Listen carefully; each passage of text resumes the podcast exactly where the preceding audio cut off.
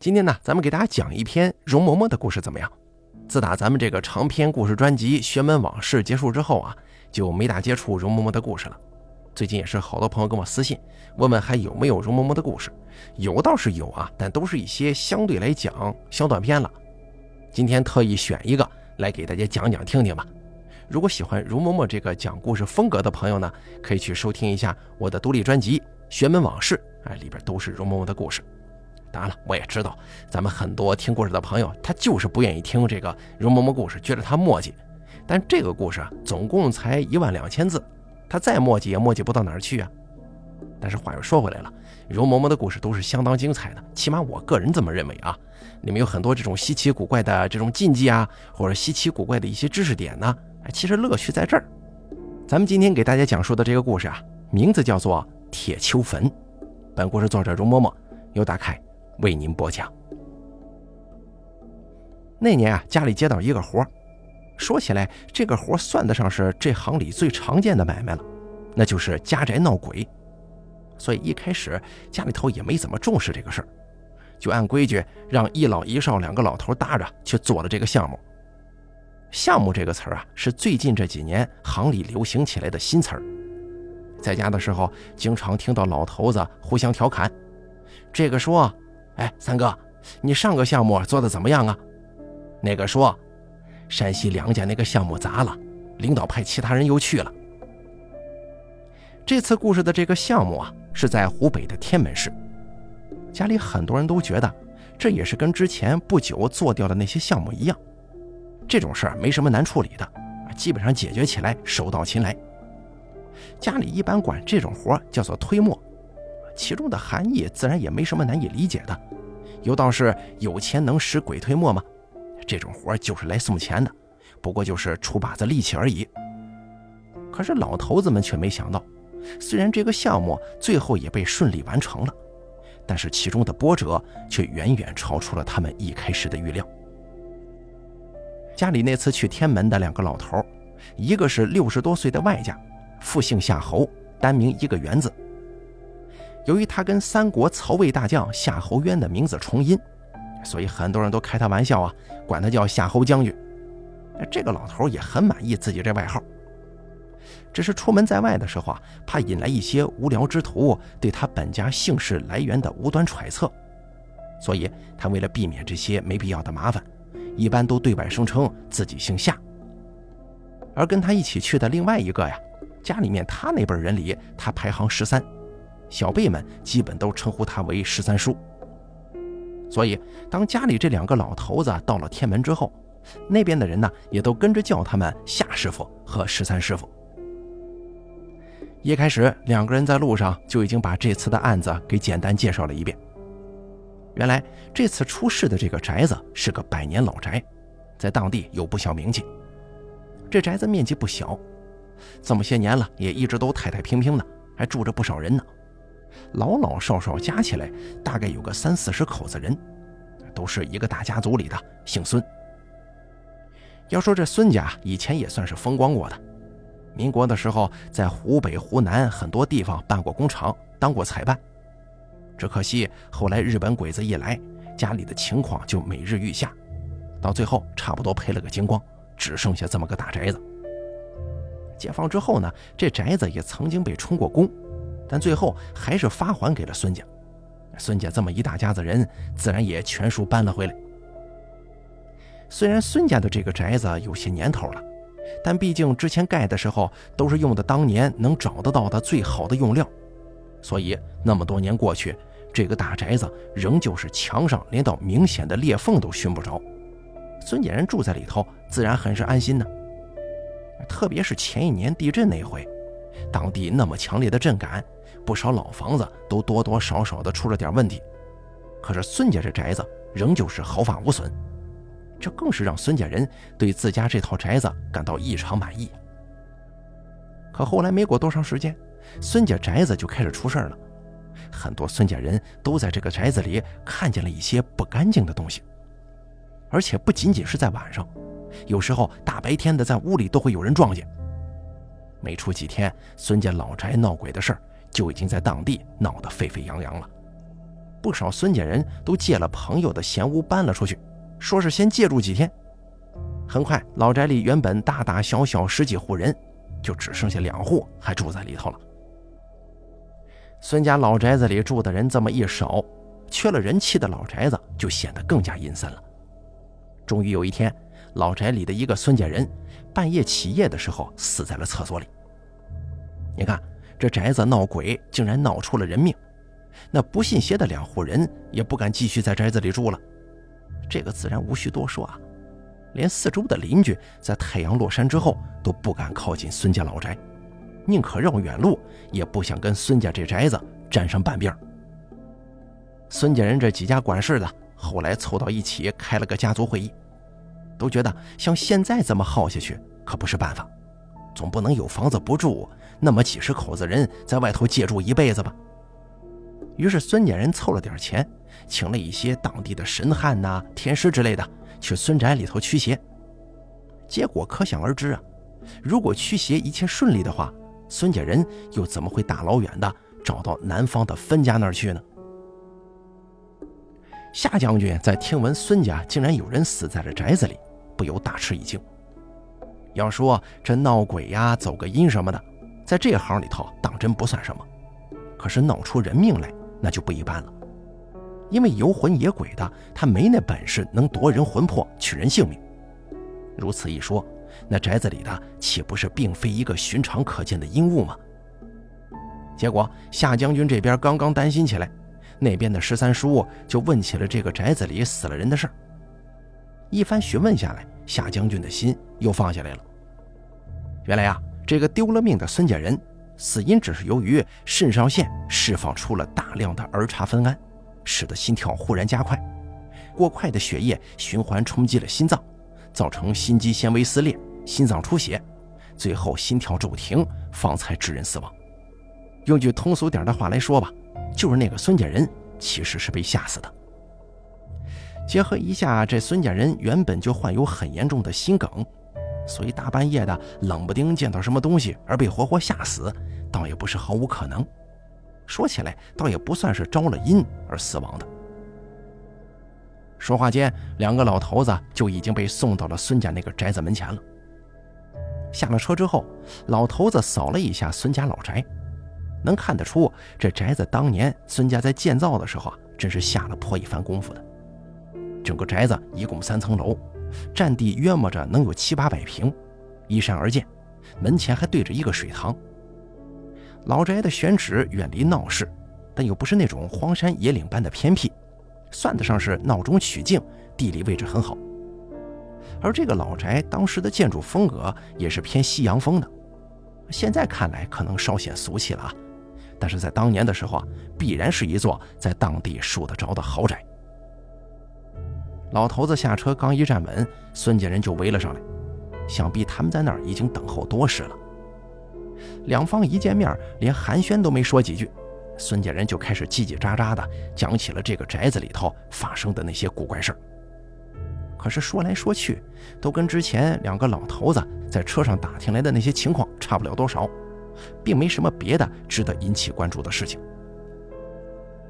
老头子侧头低声商讨了一下，觉得还是应该先进这宅子里头看看再说。可是这个要求一提，不少孙家人就下意识地后退了半步，一看就是对这宅子已经怕到极点了，现在就连踏进一步这宅子都不敢呢。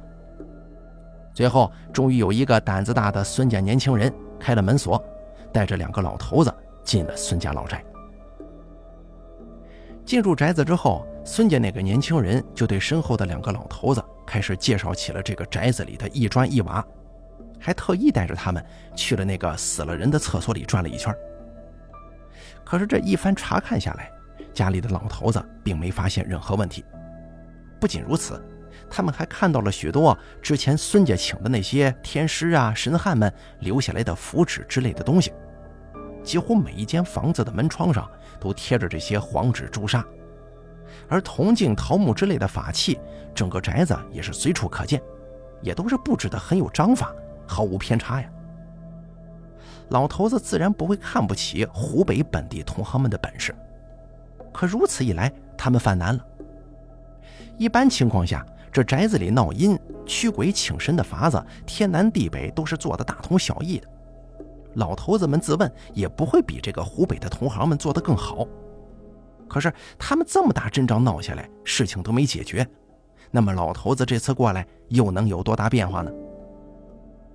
老头子他们知道，他们来之前是有一些小瞧这次的案子了，可既然来了，就不能毫无斩获，败兴而归呀。一来丢了家里的脸，二来这大老远过来了，路费可不少，赚不着钱也不能赔了呀。于是夏将军跟十三叔一商量，觉得还是晚上的时候再来这个宅子里看看吧。哎，最好啊是能撞见那东西，看看它究竟是个啥。这会儿也正好到了饭点了，两个老头子对孙家人说：“吃了晚饭，他们就要留在孙家宅子里待一晚上看看。”这个提议一说出口，孙家人的脸色都变了。可是，一听老头子不需要他们出人陪着，也就全都松了口气。在饭桌上，孙家来了几个人作陪。由于出门做事不能喝酒，家里的老头子自然是在饭桌上滴酒未沾。在咱中国饭桌上，只要你不喝酒，这饭自然就吃得快。吃完了饭，闲来无事，家里的老头子就开始向孙家人细细的打听他们各家撞见脏东西的时候以及当时的情景。于是孙家人的话匣子算是被打开了。老头子们一听。发现这孙家人说来说去，撞见的似乎都是一个东西，而且这个东西啊，只是自顾自的在老宅子里游荡，并没有任何攻击人类的举动。虽然家里的老头子没喝酒，但孙家的几个人多少还是喝了一些的。于是孙家那几个人说着说着，酒劲上了头，渐渐的就没了之前的拘谨和恐惧了，开始把宅子里闹鬼这个事儿当成笑话，互相调侃。老头子也不言语，只是在一旁低头听着。就听孙家人这个说：“谁谁谁在哪撞见那东西，被吓得尿了裤子。”又说：“谁家的媳妇儿被吓得好几晚上睡不着觉，差点魔怔了。”忽然之间，老头子想起来了什么，就问孙家人说：“我之前在来的路上，听说你们家里虽然有不少人看见了那东西，可是没有一个人看清那东西是男是女，甚至连是个什么东西都没人看清。”不知道是不是这么个情况啊？孙家人听了之后点点头说：“是啊，的确没人看清那东西。”老头子又问：“那为什么你们刚才说起那个东西来，好像知道它是个啥样子？不是说没人看得清吗？”孙家人一听，立马笑了。有人当即说道：“夏师傅，十三师傅，这就是你们有所不知了。我们家里人呐，的确是没有人看清过那东西的样子。”可是家里有个孩子自己梦见过，之前那些我们本地的师傅也问过，后来都说这是小孩子自己做的梦啊，不能当真，所以我们就没跟你们提。只是家里这边都知道这个事儿，时间久了也就都把那孩子梦里见到的东西当成家里现在闹腾的那一位了。你们也知道啊，我们也总不能拿个东西东西的这么叫啊，好歹心里得有个谱才能有救。不然对着一个不知道啥样的东西，家里的老人跟孩子反而更加害怕。老头子这么一听，顿时来了兴致，就问道：“那我打听一下，那孩子梦见的到底是个啥东西啊？”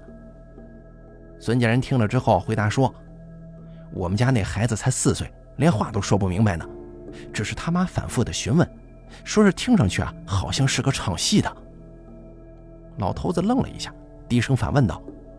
唱戏的，这话怎么说？孙家人说：“那孩子说，一个脸色雪白雪白的，两边脸蛋上画着一团红色的人，还说那个人的眉毛弯弯的，眼睛小小的，好像是用笔画上去的似的。你说正常人怎么会如此打扮呢？明明就是台上唱戏的嘛！只可惜这孩子年龄太小，也分不出那东西是男是女，反正肯定是人没错了。”老头子又继续打听道：“那么之前你们请的那些师傅，又为什么觉得这个戏子只是那孩子的梦，而非你们宅子里的那位正主呢？”孙家人一听，立刻全都不管有的没的，你一言我一语的说了起来。过了好一会儿，老头子才从孙家人的话中找到了因由。原来啊，之前来过的师傅们都一致认为，从宅子外布置的符咒法阵完好无损。这次孙家闹事的东西啊，是孙家宅子里原本就有的东西，啊，不是从外边来到孙家的。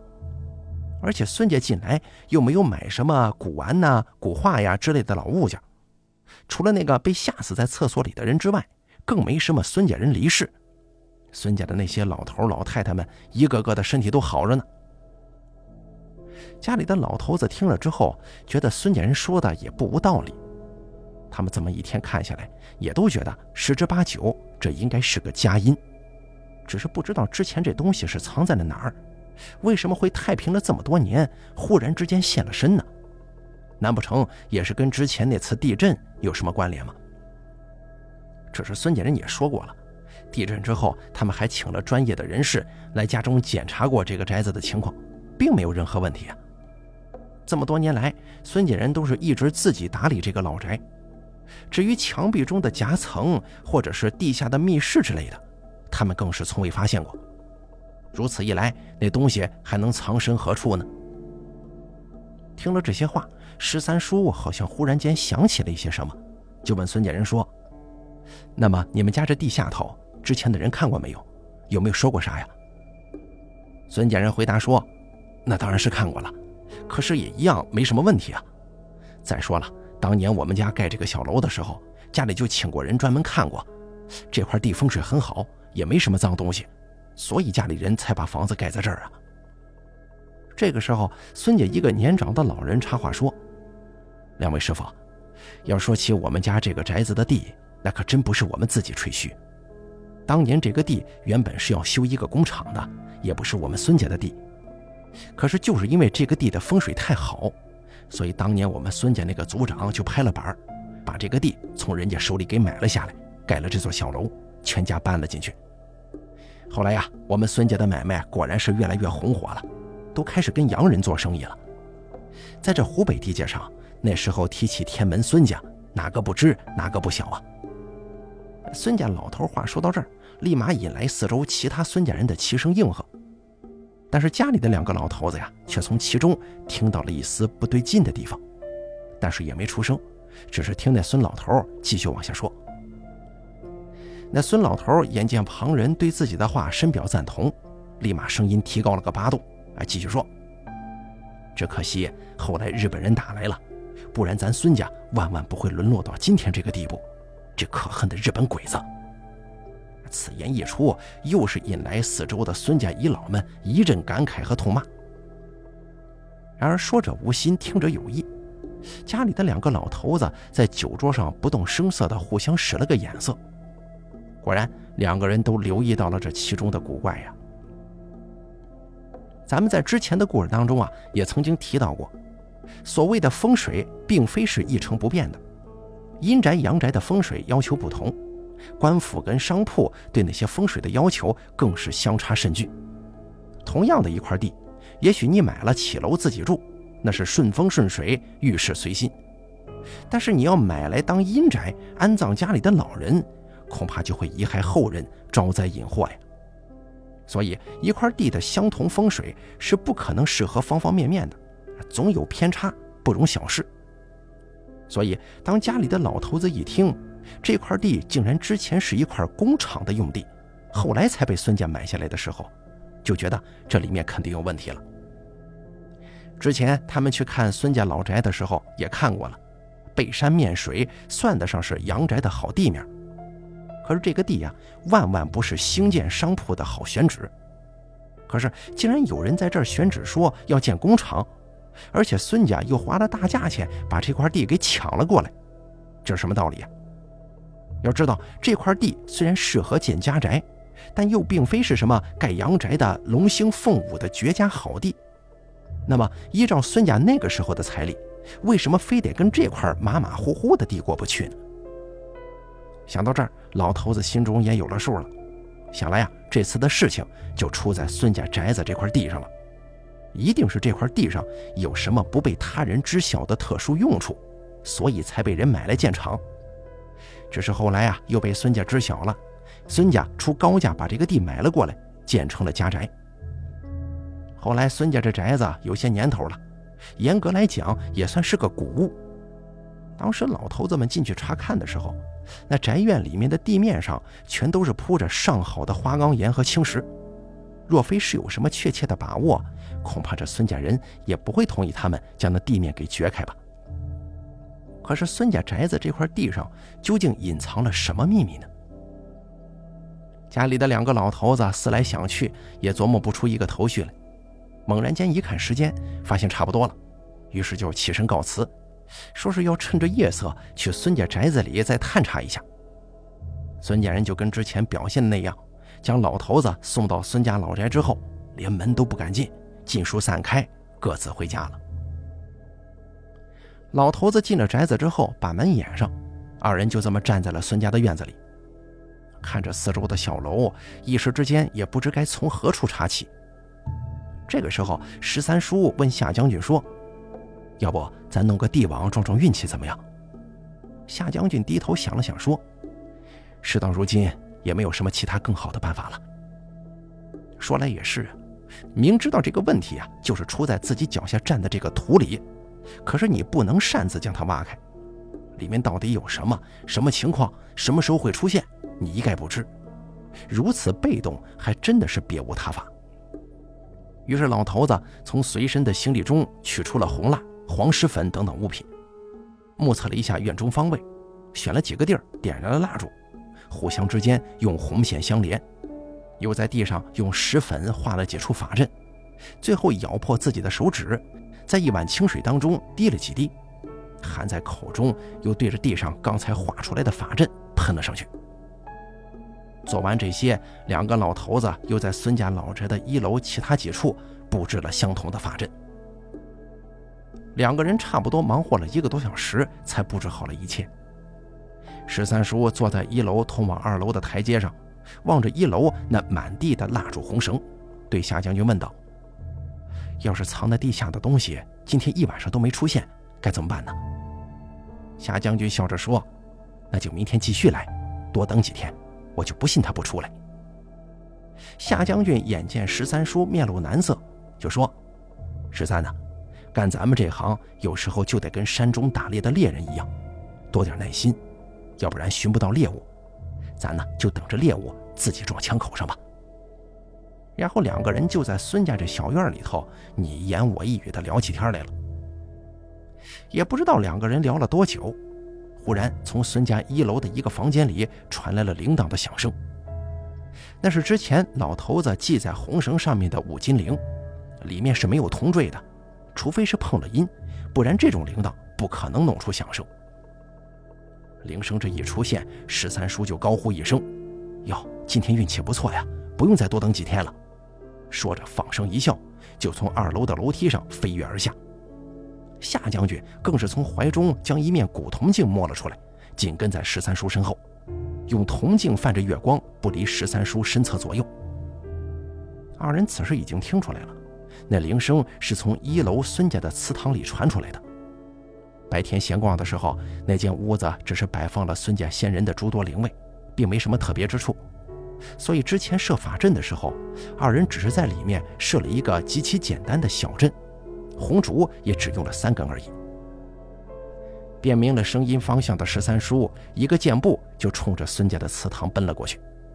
夏将军在他身后赶忙喊了一句：“十三，你别着急。”十三叔听了之后点了点头，在祠堂门前站稳了身子，一巴掌就把门拍开了。而此时夏将军已经把铜镜抛给了十三叔，他又从自己怀里掏出来一把蒿草，点燃之后扔进了屋子里。夏将军的这把蒿草那可不是寻常之物，那可是之前用药水泡了百日之久的紫蒿，点燃之后烟雾甚大，能使世间万阴显形之效。蒿草刚被抛进屋，夏将军跟十三叔两个人就已经看到了祠堂里的地面上有黑漆漆的一团东西。此时那团东西正扯着几条红线，拼命地想往上钻，而红绳每一条都被绷得很紧，四周那三根蜡烛的火苗也摇曳得厉害，五金铃的声音更是不断。夏将军一见此景，知道那东西估计就是在祠堂这块地下面了。等到明天跟孙家人一说，只看他们要不要动土翻开看看。但是今天既然都撞见了，不如看着能不能直接把那东西给收了，也省得来日麻烦嘛。两个人互相对视一眼，就已然心中明了。只听十三叔一声高喊：“那鬼东西，你看我好看吗？”闻声之后，那地上浮着的一团黑影果然动了一下。说时迟，那时快，夏将军已经将一把银屑木灰朝那东西撒了过去。就见那团黑影沾上了木灰之后，挣扎了几下，一声呼啸就消失不见了。但就在他消失的那一瞬间，老头子们已经看见了那个东西的脸，果真如同孙家人口中描述的那样，一张雪白的圆脸儿。而两边的脸颊却是鲜红的两个圆坨。可是此番一看这东西的正脸儿，家里的两个老头子却已经认出来了。也许一个小孩子还分不出来这个东西跟真人的区别，觉得都是一般无二的人。可是他们做这行的人怎么会瞧不出来呀？那个东西整个头都是圆的，雪白的脸色，鲜红的脸蛋儿，一眉一眼全是极度夸张的用笔描上去的似的。这哪里是什么戏台子上唱戏的戏子呀？这分明就是一个给死人送葬的时候才要用到的纸人嘛！家里老头子一个恍惚，那个纸人就没了踪影。可是老头子心中却打起了鼓，以前都是遇见一些尸变、千年灵物之类的事情，这种陪葬之物成了精的事儿，别说是见了，听都没听过。做这行这么多年，真是闻所未闻。当夜再无他话。第二天一大早，孙家人就在宅子外头等着了。老头子将头天晚上两个人的遭遇跟他们一说，孙家人全都傻了眼。他们谁都没想到，自己家这个宅子的风水宝地地下头竟然会有不干净的东西，而且竟然还是一个纸人成的精。虽然家里的老头子什么都没说，可是他们自己心里肯定是十分清楚的。除了寿材华全店。也只有坟子里才会出现这种陪葬的纸人嘛。一想到自己家的这个宅子地基下面竟然有一个坟墓，而且当时建宅子的时候还没发现，所有在场的孙家人都不由自主地觉得头皮发麻呀。结果自然是家里的老头子刚把挖地的事一提，所有的孙家人全都点头同意了。很多孙家人还把自家的年轻人都打电话招了过来。帮着家里的老头子动土，家里的老头子还将昨天他们之间互相讨论的事情告诉给了孙家人知道，说是怕这个下面的坟，孙家的先人老早以前就已经知道了，而且孙家的那位建宅子的人，恐怕呀就是看中了这个坟子，才把这块地买下来的，所以这个宅子建的位置很是巧妙，祠堂向来是不会动土的。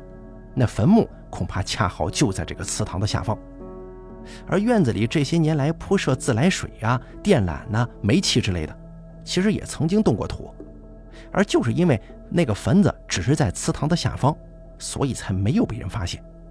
可见孙家那位先人也是颇有一些预见之能的。于是，一群人带着工具来到了孙家宅子里的祠堂内。在众人将孙家先人的灵位盖上红布，请出了祠堂之后，一群人就开始动手挖掘。家里的两个老头子倒也不担心什么，孙家人之前说的话，他们已经知道了。那个纸人只会晚上跟太阳漠然的时候才敢出没。那天的天气好的不得了，孙家人还怕阳光不足，把二楼的窗户都给打开了，整个祠堂里几乎比院子里还要亮堂。家里的老头子压根也不怕那纸人能掀起多大风浪。在众人动土之后，还没到半个小时，果然出现了状况。只听见一个孙家人的铁铲在土里跟什么东西撞上了，而且还是金属跟金属之间互相撞击的声音。孙家人一听就不敢再往下挖了，立刻有人说：“哟，这下头不会是日本人的炮弹吧？”湖北地区当年也是中日的主战场之一啊。日本人后来退出湖北的时候，在当地遗留了大量的废弃军火。当时最近那几年，经常听到有人无意中发现日本人隐藏的军火库之类的消息。所以孙家人一看地下头竟然还埋着金属，第一反应就是挖到日本人炮弹了。可夏将军听到这个声音之后，立马就跳到了土坑之中。他用手拂去地中那个金属表面的覆土，发现这哪里是什么炮弹呢，而是一块生铁，并且这块生铁体积还不小，整体竟然几乎是个平面，略微带着一些弧度。